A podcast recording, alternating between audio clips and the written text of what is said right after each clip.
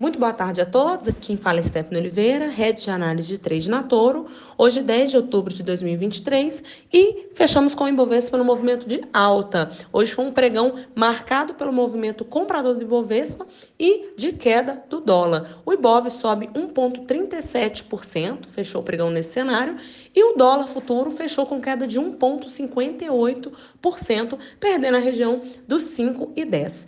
Um dos principais motivos que trouxe essa pressão compradora para o índice e a queda do dólar foram alguns discursos e algumas sinalizações de algumas autoridades do Fed com um discurso um pouco mais dovish, ou seja, um discurso em que traz indícios de que novos aumentos para a taxa de juros não precisariam acontecer com tamanha magnitude ou com tamanha pressão, tendo em vista que os recentes, essas recentes altas, que, essas recentes altas que nós observamos no rendimento dos títulos norte-americanos poderiam já trazer ali algum efeito sobre o mercado, então, de certo modo, é, novas altas, as taxas de juros, de juros elas devem acontecer, assim como ele já tem sinalizado, de que elas vão permanecer em patamares mais altos, porém, talvez com não tamanha magnitude ou com tamanho temor, conforme o mercado ele, ele monitorava.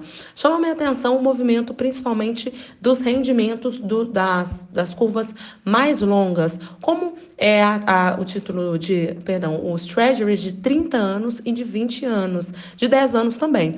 Todos caindo ali um pouco mais de 2%. 10 anos caindo 2,61%, 20 anos 1,99%, 30 anos caindo 1,11%. Na minha perspectiva, o movimento das vértices mais longas, ele acaba sendo um pouco maior, tendo em vista que é, a expectativa do mercado em relação ao movimento desses rendimentos dos títulos mais longos, ele vai refletir justamente a visão macro do mercado. Todavia, quando a gente olha o movimento das vértices mais curtas, como por exemplo a de um ano e dois anos, elas estão ali caindo, a de um ano cai 1,07%, de dois anos caindo um movimento bem legal, um pouco mais de 2%. E por que esse movimento? Acredito que é, enquanto o viés do mercado no curto prazo é que de fato vá se manter é, a, a, curva de juros dos Estados Unidos em patamares mais altos, talvez no longuíssimo prazo é possível observar uma calma no mercado em relação ao temor que se observava alguns tempos atrás.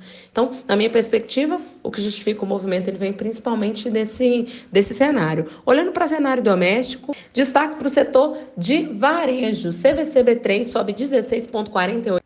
Cenário doméstico, então, é a, o ativo de varejo subindo um pouco mais, CVCB3 subindo 16,48%, PECAR3 9,33%, enquanto o Azul sobe 7,41%. Reflexo disso é o movimento que nós observamos do DI futuro aqui do nosso mercado, aqui do Brasil praticamente todas as vértices operando no movimento de queda, inclusive as vértices mais curtas, como por exemplo, DIF26 está caindo 1,03%, DIF27 caindo 1,15%, e eu acredito que essas vértices mais curtas caindo mais na ótica Brasil pode representar esse cenário em que, uma vez que olhamos para o mercado internacional e espera-se que é, o posicionamento do Fed não seja tão rock assim quanto se esperava, isso pode abrir espaço para que o nosso Banco Central ele continue na tomada de corte de juros. Eu acredito que isso torna a, o trabalho do nosso Banco Central um pouco mais confortável. Consequência, como nós observamos o nosso DI caindo, a gente vai observar também o movimento do, de setores, é, empresas do setor de growth, operando um movimento de alta. Então, esses são os principais destaques do dia. Desejo a todos vocês uma ótima noite e até a próxima.